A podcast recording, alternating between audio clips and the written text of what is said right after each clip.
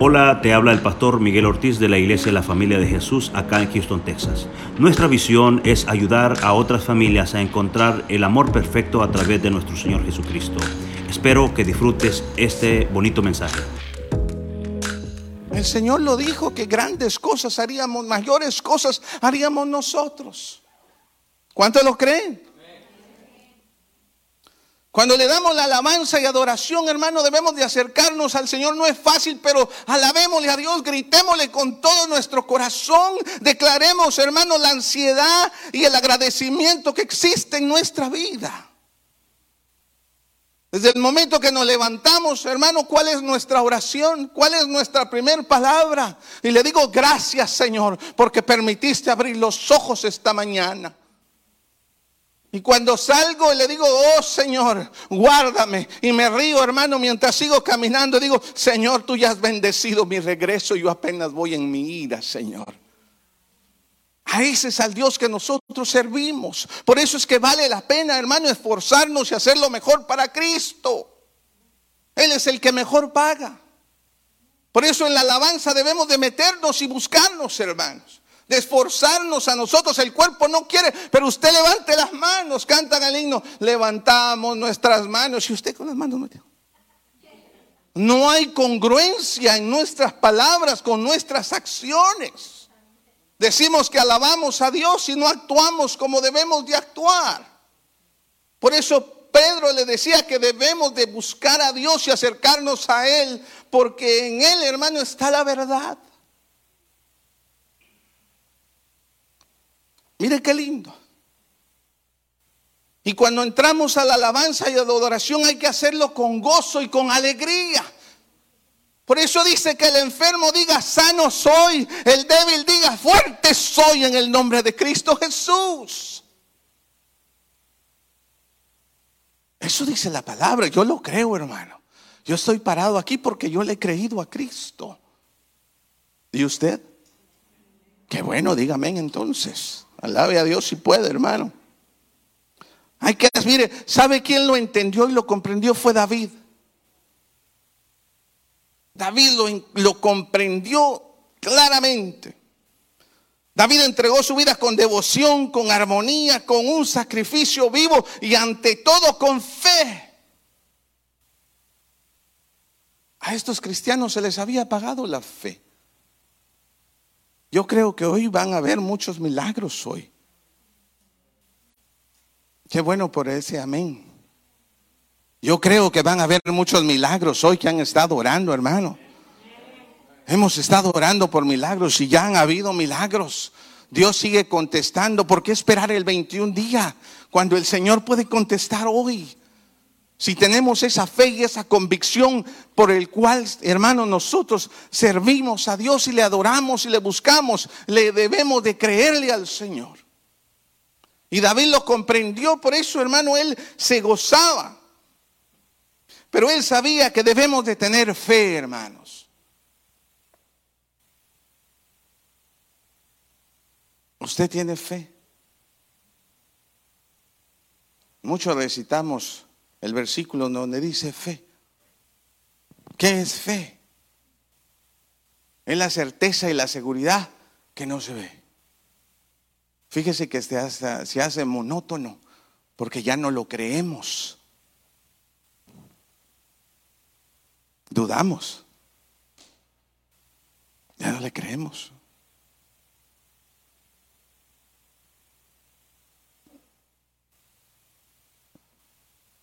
David lo había comprendido. Por eso en Hebreos 11:6 dice la palabra, pero sin fe es imposible agradar a Dios. ¿Usted tiene fe, hermano? ¿Cuántos creen que Dios va a contestar su petición el día de hoy? ¿Cuántos creen, hermano, que Dios va a contestar tu petición el día de hoy? Yo lo creo, hermano. Yo lo creo, porque hay que tener esa convicción. David lo había comprendido. Ahora, ¿cómo puedo lograr esto, hermano? ¿Cómo puedo lograr yo fortalecerme en el Señor y acercarme al Señor? Porque ese era el propósito de Pedro. Pero dejemos que la Biblia nos conteste. Amén. en Juan capítulo 5, 39. Mire algo muy maravilloso, el cual, hermano, lamentablemente, fíjese que las iglesias han dejado por un lado este versículo. ¿Ya lo tenemos ahí? ¿Qué dice? Escudriñad las escrituras, porque a vosotros os parece que en ella tenéis la vida eterna. Y ellas son las que dan testimonio de mí, dice el Señor. Fíjese hermano que lamentablemente las iglesias se han apartado de enseñar la palabra de Dios. Y no me refiero a predicar, no, enseñar la palabra de Dios. Las iglesias se han alejado, hermano. Y esto es lo fundamental. Escudriñar las escrituras. Mire lo que dice el concepto de escudriñar. Dice es profundizar, analizar y alcanzar un conocimiento nuevo, diferente, trascendente, importante y útil para llevar una vida cristiana mejorada. Mire qué lindo. Por eso a veces somos falto de fe y por eso nos dicen la palabra que a veces, hermano, no pedimos mal y no se nos da porque no tenemos fe. No le hemos creído a Dios. Hemos dejado de escudriñar la palabra del Señor. ¿Por qué, hermanos? Porque esta bendita palabra es la palabra de nuestro Dios. Y en Él lo conoceremos de una manera, hermano, totalmente diferente. Conoceremos a Dios, hermanos, más íntimamente aprendiendo de la palabra. Por eso Mateo dice que la palabra es un ayo para el cristiano, es una guía, hermano, para nosotros. Y la hemos dejado a un lado. Yo he tenido el privilegio, hermano, de ver personas que han estado en las clases, hermano, de, de las enseñanzas y viera qué cristianos son en las luchas y en las pruebas, los sacan de la iglesia por la puerta y se meten por la ventana porque han conocido, hermano, al Señor, han conocido al Dios, al Rey de Reyes y Señor de Señores, le han conocido.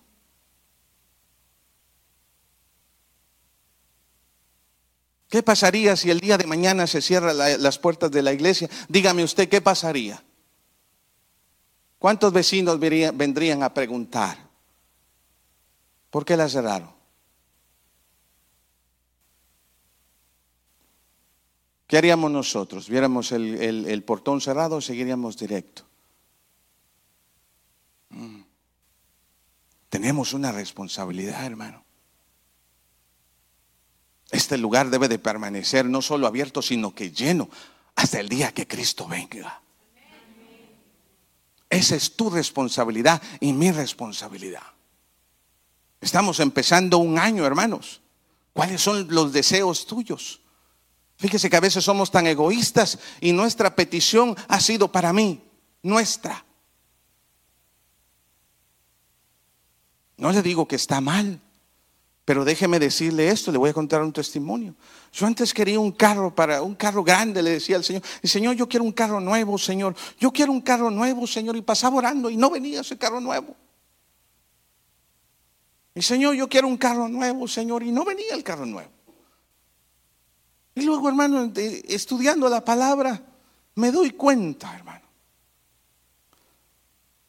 que todo lo que pidamos nosotros al Señor debe de tener un propósito para Él. Mire qué lindo. Y le estoy dando la clave. ¿eh?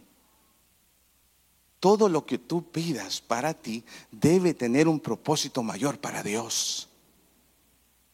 Y cambió mi oración. Y le dije, Señor, dame un carro grande y bonito y nuevo para llevar a los hermanos a la iglesia y poderlo prestar cuando lo necesiten. ¿Qué cree que el carro que me dio el Señor? Me dio un carro nuevo. Y me dio un carro grande. Y un día me dicen los jóvenes, necesitamos su carro, hermano, porque caben un montón. ¿Cómo no? Llévenselo, aquí están las llaves. Y se lo di con el tanque de gasolina lleno. Y se lo llevaron. Y anduve jalando gente, hermano. Entonces Dios contestó mi petición. ¿Sí me doy a entender, hermanos?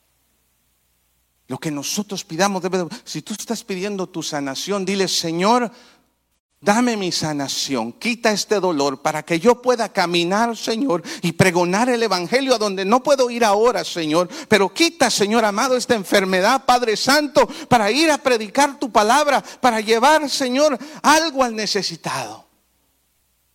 Dame un mejor trabajo, Señor, para que yo pueda, Señor, dar mis diezmos y mis ofrendas y poder colaborar más.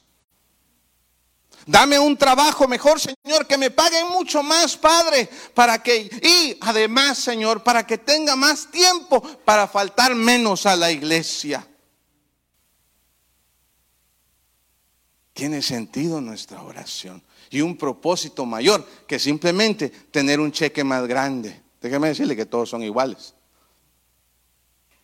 La cantidad cambia, pero son iguales. Sí me doy a entender, hermano debe de haber un propósito mayor y solo lo vamos a comprender, hermano, de que escudriñando la palabra, ¿qué debemos hacer con su palabra? Si ahora la escudriñamos, hermanos, en Deuteronomios capítulo 6, del 6 al 9 nos dice, ¿qué debemos de hacer con la palabra de Dios? El otro día que tuve el privilegio contaba la historia de este joven que había puesto la palabra ahí, ya, ya ni se miraban las letras. Para eso no es la palabra y para eso no es la Biblia, hermano. A mí me encanta ahora que tengamos los teléfonos y podamos nosotros leerlo. Es muy práctico y es muy bueno. A mí me encanta porque donde quiera que voy, hermanos, yo leo. tengo la Biblia en, en un teléfono. Es muy bueno. Qué bueno que lo tengamos ahora. Pero a veces hacemos un mal hábito. Ya no, ya no leemos la Biblia, ya no la traemos. ¿Mm? Deuteronomio 6 dice, y estas palabras que yo te mando hoy estarán sobre tu corazón. Siete, y las repetirás a tus hijos y hablarás de ellas estando, ¿dónde dice? En tu casa y andando por el camino y al acostarte y cuando te levantes. Y el 8 dice, y las atarás como una señal en tu mano y estarán como frontales entre tus ojos. El 9, y las escribirás en los postes de tu casa y en tus puertas. Mire cómo nos dice la palabra del Señor, qué debemos hacer con su palabra. Yo soy anticuado, todavía pienso pero a mí me encanta cargar la Biblia, hermano. A mí me encanta cargarla. Amo la tecnología. La amo. Pero fíjese qué bonito es leer la palabra del Señor acá. Dígame anticuado, pero a mí me encanta. Y me gozo. Yo me encantaba Johnny, ¿no? Me encantaba con Johnny el, el, lunes cuando estaba predicando. Bien fresco él predicando. Yo me, yo me gozaba con él allá. Qué lindo, hermano, de ver jóvenes predicar la palabra del Señor. Dar su testimonio me encantó, me impactó tu testimonio, muy lindo, hermano.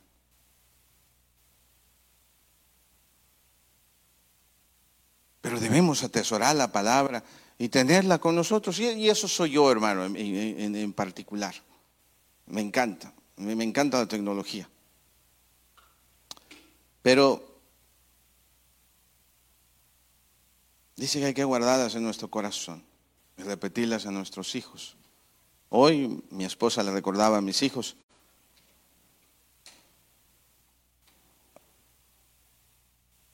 de que hoy va a implementar una nueva hora para leer la palabra de Dios juntos en la casa. Eso es bonito, hermano. La primera iglesia es tu hogar. Ahí es la primera iglesia. Y es lo que nos dice la palabra. La repetirás a tus hijos y hablarás de ellas estando en tu casa. Cuando nosotros comprendemos, hermano, la palabra del Señor, nosotros empezamos a atesorar esto tan maravilloso que es la palabra de Dios en nuestra vida. Hay trabajo que hacer, iglesia. Y fíjese que la palabra del Señor es muy linda. ¿Y sabe por qué? Porque esta palabra que nos está hablando el Señor a nosotros, te llega y me llega a mí en lo personal. Me llega a mí. Me lleva, me llega a mí, en mi caso como padre, tú como padre, como madre, te llega a ti en tu familia esta palabra. Tercero, nos llega a nosotros, oye bien, estamos conjugando, a nosotros como iglesia. ¿Sí me voy a entender, hermano? Ese es el mensaje de Dios. La palabra de Dios se aplica en tu vida y en mi vida primeramente. Luego en el siguiente círculo, que es nuestra familia, nos habla la palabra. Y como tercer círculo, la iglesia como cuerpo de Cristo. Tenemos la misma responsabilidad de amarnos y querernos unos a otros. De cuidar y velar por cada uno de nosotros. De ver, hermano, proyectos de cómo podemos alcanzar almas que necesitan a Cristo. Yo predicaba, hermano, en Guatemala la otra vez que me daba dolor en mi corazón cuando un muchacho me llevaba en el carro y miraba un puente muy grande que se llama el incienso y me dice, ¿y por qué le pusieron esas mallas grandes? Y, esos agujeros, dice, esos son los agujeros que la gente hace para lanzarse de ahí. Y hace dos días me dijo, se lanzó una, una señora, me dice, con un niño de bebé en los brazos y se lanzaron los dos. Y me dolió mi corazón. Y me dije, ¿qué estás haciendo tú? La pregunta ahora háztela tú. ¿Qué estás haciendo tú? Por la responsabilidad que Dios nos ha dejado a todos, hermanos. Como persona, como familia y como cuerpo de Cristo, como iglesia. Por eso el mensaje de Pedro es para que nosotros, hermanos, enderecemos y nos reenfoquemos en el blanco que es Cristo Jesús. Todos tenemos un proyecto, hermano, en nuestra vida y un propósito para Dios, porque todos hemos sido llamados, hermanos. Todos.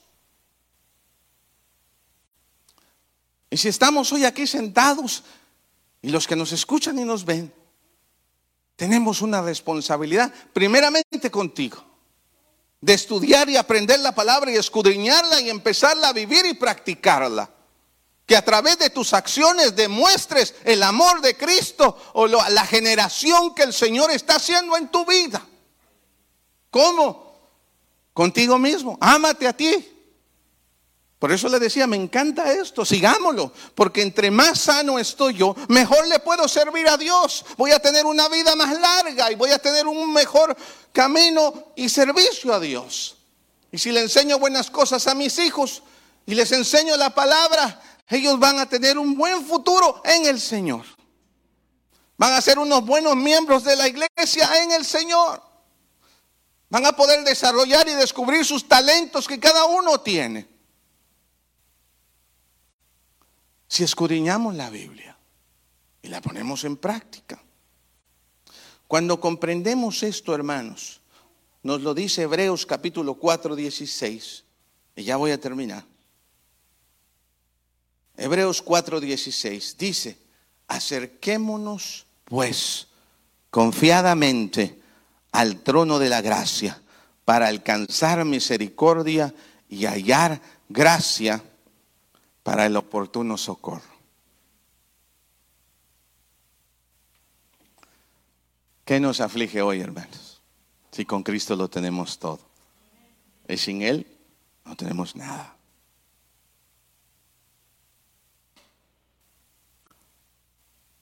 Hoy veía las noticias, hace dos días, tres días, y veía un, un video donde un hombre contaba su historia que estuvo no sé cuántos segundos o minutos que murió.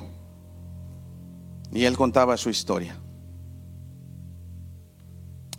Y dice, no sé los cuántos minutos, pero él, empieza a contar su historia porque lo, reviven. Y dice, yo siempre había escuchado que a veces que cuando la gente muere empieza a ver una luz muy grande y muy bonita. Es un pasillo grande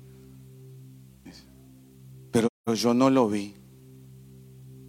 Yo vi algo muy oscuro, feo y tenebroso. Dice, y fui llevado al centro de la tierra, contaba él. Y dice, y vi a un hombre o una alma caminando, dice, en sus manos y en sus pies. Y llevaba una cadena en el cuello y un demonio iba jalándolo de él. Y mientras llevaba esa alma, la iban quemando en el transcurso que iba caminando. Y fue horrible, dice. No se lo desearía ni a mi peor enemigo. Y luego dicen, empecé a escuchar, dice, unas canciones que oía en el mundo, que cantaban alegría y gozo y brincaban y me recuerdé yo cómo escuchaba esas canciones en el mundo. Y gritaban vida y ahora vive alegre y gózate. Pero en el infierno no se oía muy bien porque el gozo para ellos era el tormento que les estaban dando y los hacían sufrir con esas canciones hasta que ellos se habían divertido. Y fue horrible. Dice, y luego volví. Y Dios me dijo, cuenta la historia. Cuenta la historia. Hermano, a veces con los afanes de la vida, se nos olvida el propósito tuyo y mío. Y es de amar a Dios sobre todas las cosas. Lo más valioso que tengas, todo lo que valores, se va a quedar. Y la palabra dice que a veces a lo bueno le llamamos malo y a lo malo le llamamos bueno. Nada de lo que tú te esfuerces en esta vida material va a perdurar. Todo se va a acabar. Todo. Pero hoy es el día, hermano, en que Dios nos habla a nosotros. Y nos dice que nos afirmemos y que nos reenfoquemos en el propósito fundamental de tu vida y mi vida.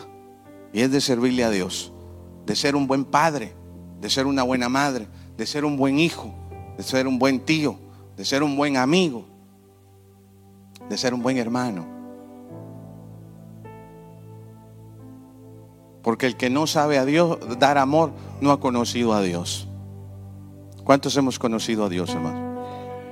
¿Cuántos hemos conocido a Dios, hermano? Conocido a Dios, hermano. Y quiero más de Dios. Los insto, hermanos, a que leas la Biblia. Te digo, por favor, lee la Biblia, escudriñala. Es lindo conocer a nuestro Dios de una manera totalmente diferente a la que conocemos cuando alabamos y adoramos. Porque la palabra nos dice, hermano, que nosotros debemos de vivir nuestra vida. Con esto, miras, David lo descubrió. En Salmo 119, 105, mira lo que dice. David descubrió lo que él debía de hacer a través de su palabra. Salmo 119, 101 dice, de todo mal camino contuve mis pies para guardar tu palabra. 102, no me aparté de tus juicios, porque tú me enseñaste 103, cuán dulce, cuán dulces son a mí, a mi paladar tus palabras, más que la miel a mi boca. David, hermano, lo había encontrado, esa satisfacción, ese gozo por el cual vivir y amar a Dios, hermano. Nuestro vivir debe de ser para amar a Dios, para deleitarnos en sus palabras para sentir gozoso. Hoy es día de ir a la iglesia. Venir con gozo y con alegría. David lo había encontrado. Por eso dice, cuán dulce son a mi paladar tus palabras, más que la miel a mi boca. 104 dice, de tus mandamientos he adquirido inteligencia. Por tanto he aborrecido todo camino de mentira. Y mire qué precioso, con esto cierro. Ponte de pie. Salmos 119, 105. Dice, hermanos, lámpara es a mis pies tu palabra. Qué lindo, hermano, servir a Dios. Qué lindo es conocer más a nuestro Dios. Y el Señor quiere que te acerques. ¿Por qué no se acercan ahora al altar? Tú cantaste un canto muy lindo. ¿Por qué no lo cantamos? ¿Cuántos han venido a buscar a Dios? Yo he venido a buscar a Dios. Yo he venido. Deseo que disfrutes este bonito mensaje. Nuestros servicios generales son los miércoles a las 7.30 pm y domingos a las 9 y 11 de la mañana. Nuestra dirección es el 14935 de la Ligia Road, Houston, Texas 77060. Esperamos